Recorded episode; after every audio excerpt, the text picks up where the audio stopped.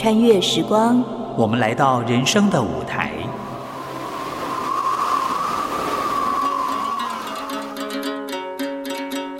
有时行到水穷处，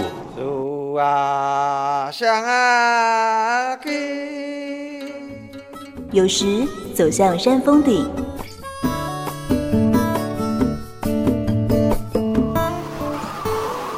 一转身，放下过去，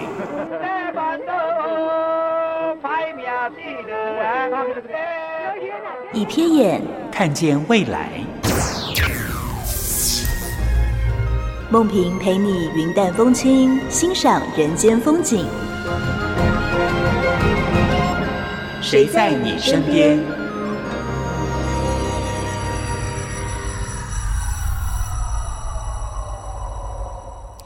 众朋友午安，欢迎收听今天的《谁在你身边》，我是梦萍。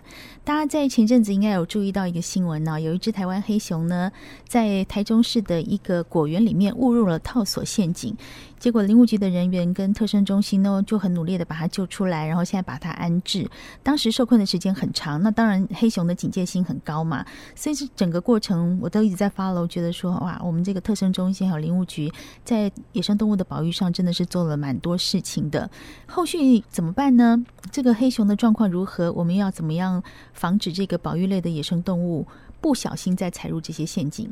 今天在节目里面，我们很高兴邀请到林务局的保育组的黄群策组长在我们的现场。组长你好，哎，美丽的主持人你好，然后线上的哎听众朋友大家好，我又再次来了，讲美丽的主持人这样就对了。好，其实我们是要关心黑熊了哈，就是他在十月一号其实误入了果园，其实那天的那个状况好像搜救了蛮长的时间哦，嗯，那。过程大概怎么样？跟我们讲一下。好，其实我们是在十月一号早上八点多的时候接受接到通报，嗯、那是民众通报跟那个平科大的黄美秀教授通报哈，就说在东卯山诶东市的诶台中市东市的东卯山附近有一个只果园附近哈有一只台湾黑熊误中陷阱，然后那那时候我们东市林区管理处接获到这个部分，其实我们在近几年都有这些类似就是救援黑熊的一个状况，所以其实我们在中央成立。了一个野生动物救援网，那东势林管处就依据这个救援网的程序启动了这个这个救援程序。那他在二十分钟之内就已经通知了相关单位，例如特生中心哈，然后保七总队、当地的社区居民，然后跟那个警察这样哈。那大概这些就成立了一个救援队。队伍前往去救援。那其实山区给的资讯，其实那时候不是很明确，说到底在哪里，只说在某一个果园，从哪一个东宝山什么路进去，大概六公里。结果我们到现场一看，哇，就那个路四通八达，所以花了一段时，花了一点时间才找到。那大概一个多小时之后，我们大概，诶，首先那个警察跟我们的那个就工作站的同仁哈，就救援队第一批先到达，然后。特生中心大概已经成立五个以兽医为主的救援团队，五位兽医啊，对，因为一只熊想要把它保定或要救哦，其实它需需要人力的，很大的工程。对对对，所以我们就赶快出发去到那边。就去的时候就先做一件事，因为如果刚那刚去的话，那只是大公熊嘛，如果看照片是大公熊，它其实会有情绪的问题，对，那必须要稳定下来才有办法去。进行救援，所以第一个工作就由那个警察先做了一个封锁，好，现场封锁。哦，现场。对对对，嗯、让民众都先暂时不要靠近。就是害怕说他一旦发怒冲起来，可能会伤害到别人。是的，没错，因为它是一只公熊，嗯、所以熊其实毕毕竟还是有那个兽性，兽性。所以我们就是暂时把那个地方围出来哈，那让熊慢慢的。让他的情绪稳定下来，这样子哈。那大概诶、欸，到了快中午的时候，其实特生中心也已经到达了。那我们所有的人员都在那边做做做了一个小型的会议，看要怎么救援。其实就决定哦，先来看他情绪大概稳定之后，我们就会救伤。好，就是诶、欸、麻醉之后来保定，保定之后看看他的一个伤势状况。保定是什么？保定就是诶、欸，让他就是。麻醉之后，他就会昏昏倒嘛，哈，昏倒你有你之后就会睡着之后，你就去要把它四肢固定，哦哦哦固固定起来。所以那个前面的程序是打针，然后让它麻醉打针，可是怎么靠近啊？其实麻醉，他我们大部分因为怕他会挣扎会挣扎，所以我们是用吹箭哦，吹箭的麻醉方式。好，吹箭，然后让他麻醉之后呢，倒下来以后就把它先固定这样子。对，就几个人固定，也没有绑住，没有绑住，绑定就是不一定是用绑的，他用人人为固定也可以，就是把它扶着啊，或者是把它固定一个姿势这样子，然后再做减伤。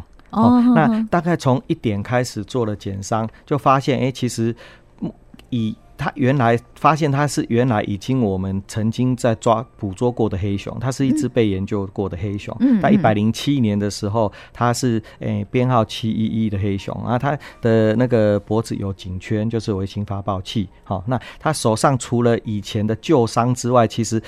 中套索之后的新伤大概就是，诶、欸，左手背被套环套住，所以他挣扎的时候的那个皮肉伤，还有他为了要去挣扎之后去咬那个那个套索的这个嘴巴所受到的这些，诶、欸，就是皮肉伤。然后，但是因为皮肉伤的状况，其实我们看了之后发现，诶、欸，他好有点发炎的状况，哦，所以其实不是很安心说马上就可以野放，而且他的情绪不是很好，哈，所以我们就决定在。三点的时候，大概诶从一点多开始到三点，花两个小时帮他诶检查，然后帮他擦伤口、处理伤口。处理完之后，诶就开了个会，决定诶它现在不适合野放，所以应该是要送到我们的收容体系去照养，然后跟诶训练，让它恢复。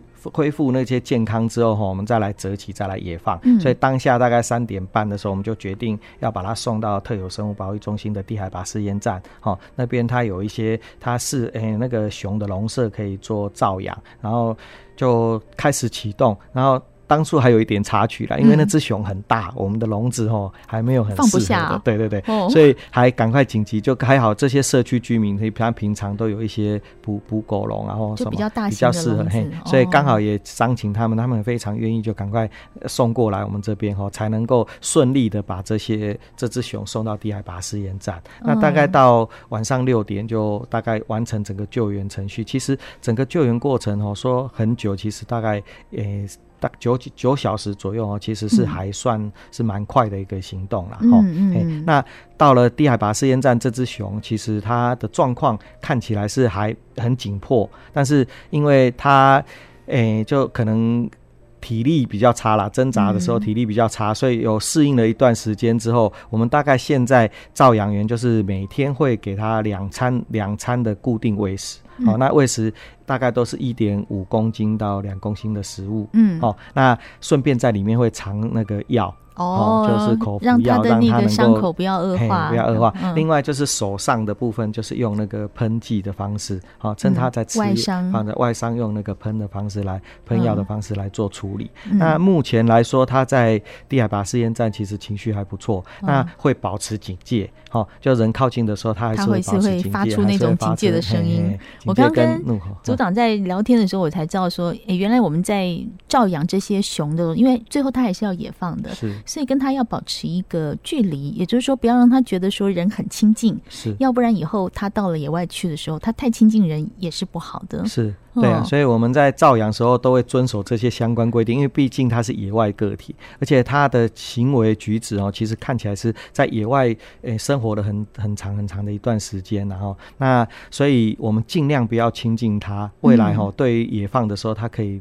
到到山林里面，才避免它会再靠近人为的区域范围这样子。这真是一个很专业的领域，嗯、因为我自己的想象就会觉得说，呃，有时候我们看电视的影片啊，嗯、那这些熊好像呃跟人有了感情之后，其实要是是我，我每天去喂它，我也会、嗯、会有产生感情，会觉得说好想靠近它摸一下，类似这样。但是野生动物跟我们想的不一样，不是。用我们人的经验。不是用我们人养猫养狗的那样的想法，对，不能这样，好像家里的毛孩子不是这样子。所以在照顾这些野生动物的时候，我们有一个特定的原则，好，那就是遵守这样的原则，让它未来能够进到山林之后，可以好好的生活。是，这是一个蛮蛮重要的事情哈。但是呢，其实在这一次的整个救援过程，当然很高兴，呃，林务局这边跟特生中心能够给他一个很好的照顾。但是我们也要讲回来了，就是说，哎，到底为什么会去？他会去误触这个陷阱，这是我们很希望要去探讨的问题。嗯，因为知道问题所在之后，才知道未来怎么避免他们又误入这样的陷阱啊。是对于我们整个生态跟森林来说，那都是好事。所以等一下我们要请组长来跟我们谈一谈呢。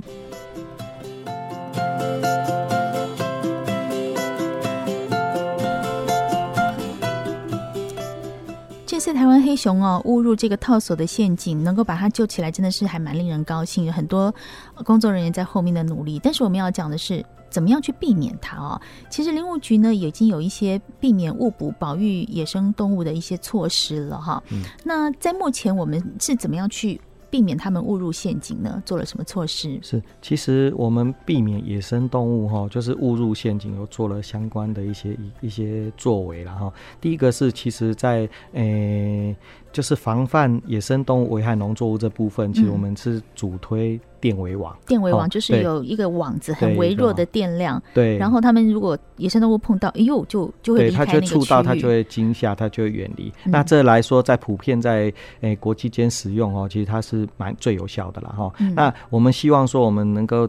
诶、欸，推这个电围网，所以在一百零五年，其实是针对台湾猕猴危害农作物的部分开始。那后来陆陆续续，其实有针对像说有山猪危害啊，或者是这些山羌危害，甚至台湾黑熊危害部分哦，我们到到时候都会纳入这个电围网部分，让这些诶、欸，就是高经济价值或者是这些、欸、就是比较花心思在照顾这些农民哦，能够有效的。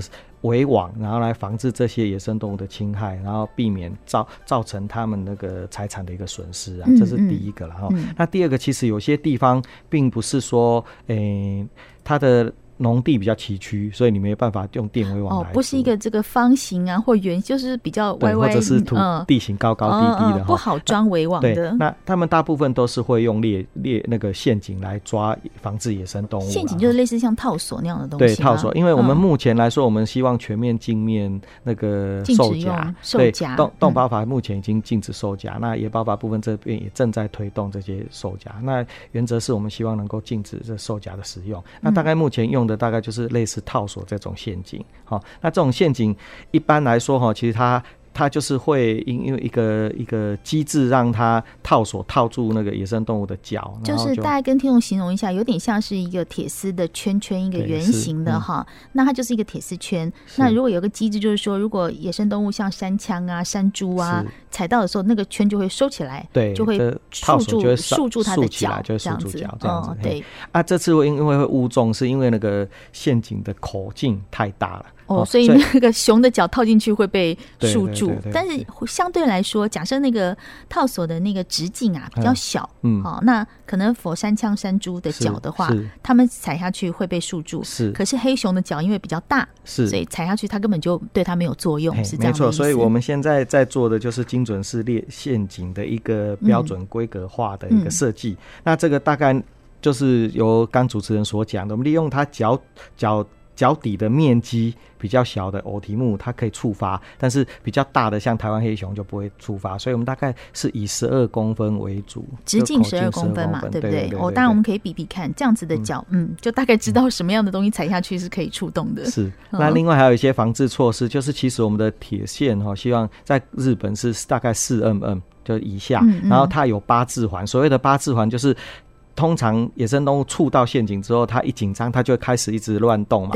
所以那些那个线索啊，就是钢索会缠绕住它的不很多地方，像手背啊，甚至它的脖子。嗯、那有八字环的话，它就会在扭动的时候，它就它就会跟着它的扭动方式来做旋转，就不会卷在一起。那这样就对诶、嗯欸、那个减少它动物脱逃时候的拉扯的一个伤害。这是另外一个这个概念，是不是大概像是说，如果说我们用一个铁线，一个铁线很细的话，比较容易割伤，嗯，比较容易让它受到伤害。但是八字就一挣脱的时候，铁线就会绕绕在身体上，哦，很危险的，你要绕到脖子就，而且缠紧了之后，就会常常造成它那个坏死啊或什么的状况。哦，所以那个八字是比较容易让它不要那么受到。对大的伤害，对，他就没，他就比较不会去套套到身体的某些部分这样子。哦、想的好细哦，嗯，不会不会。那另外还有就是踏板啊，因为右手不抓，嗯、就是它踏板有压力值哦。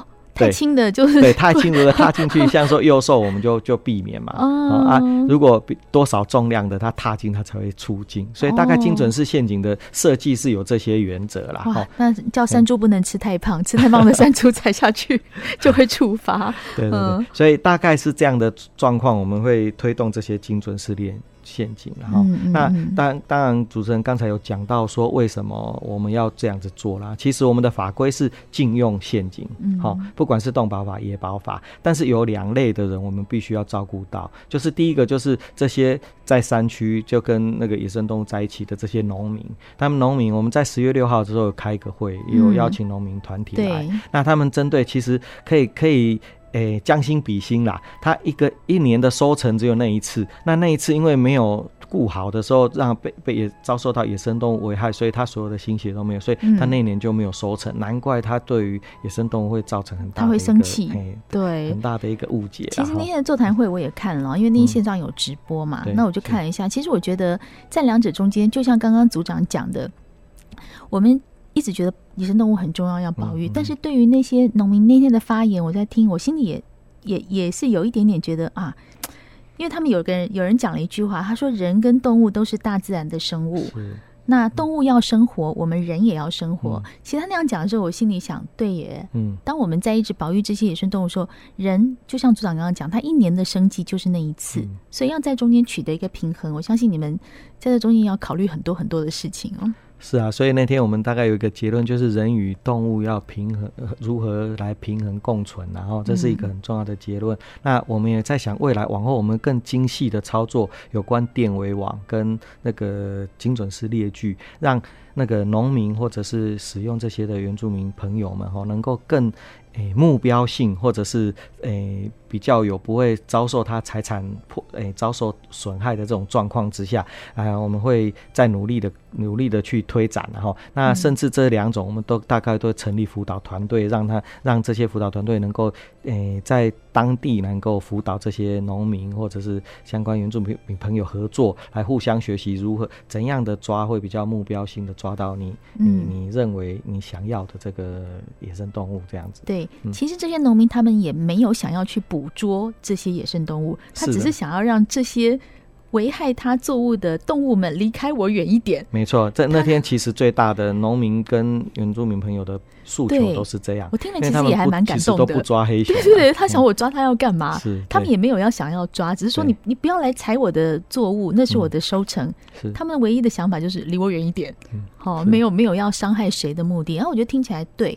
真的是蛮深一个学问哈，那所以他们也有一些捕捉或者是驱离这些野生动物的智慧，跟我们在做的一些所谓的陷阱也不是太一样。是，对，所以我们希望从中跟原住民朋友学习，或这些朋友学习哈，我们来看看能不能提出一个原则性的规范，让大家来遵守。嗯，好，这样可能会更精准式的去诶、欸、操作这个这个这件事情。嗯，那我也好奇是说，假设像这种精准式陷阱，如果他们抓到什么山枪、山猪啊、嗯、之后呢，他们就把它驱赶走，这样。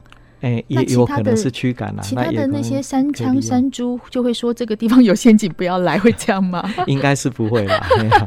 所以还是会来哈、啊嗯，是还是会来，但是所以我们就是尽量让它让引引那个要了解动物的习性，然后如何把它诶、欸、就是捕捉到齁，然后让它比较没有伤的捕捉到。嗯、你看到时候要野放或者是要要怎么做和处理，都是可以有一个抓到了教训一顿，欸、说不要再来了，然后把它放走这样子。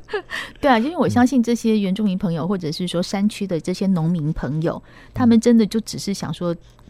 不要让自己的收成受到损害，是这样子，嗯、对啊。所以刚刚呃，组长有讲到说，现在的基本上的陷阱捕捉夹这种东西都已经是不可以了。嗯、对，兽夹，嗯嗯，对啊，这样子就可以让我们这个野生动物在山林里面过得开心一点，不要受到伤害哈。嗯、那在这个农民反映生计的部分，其实我相信你们也听到很多他们的想法，是，所以是不是常要跟他们互相？算是切磋研究一下，怎么样两边都好，不要受伤。没错，未来部分哈，其实我们在电围网部分在各地已经有初步有团队了。嗯，那未来在精准式列锯这部分，我们大概也会成立一个团队，尽量针对这这部分来去依照农民的需求哈来去做设计。好，那那天也有也有提到说，其实如果你设计一个人家不想用的东西，农民也不会用啦。嗯，所以我们尽量会贴近诶农民这如何。简要方便去使用的方式来去操作，这样可能会大家会比较得到比较好的效果。嗯嗯嗯，就是听取他们的需求啦，真的是设计出他们需要的东西。嗯、好，这个可能也是林务局这边要非常努力的地方，也还蛮谢谢你们在山林为我们做的努力。我觉得人跟自然和平共处，人跟动物和平共处，这是我们一直非常非常希望达到的一个目的。是，因为山林的多样化，其实才是我们真正的宝藏。是，嗯，没错。今天很谢谢林务局的保育组的。黄群策组长在我们的线上跟我们谈一谈，怎么避免野生动物被套索给误捕了。谢谢组长。好，谢谢梦萍，谢谢线上的观众朋友。谢谢，谢谢您收听今天的《谁在你身边》，我是梦萍，我们下次见喽。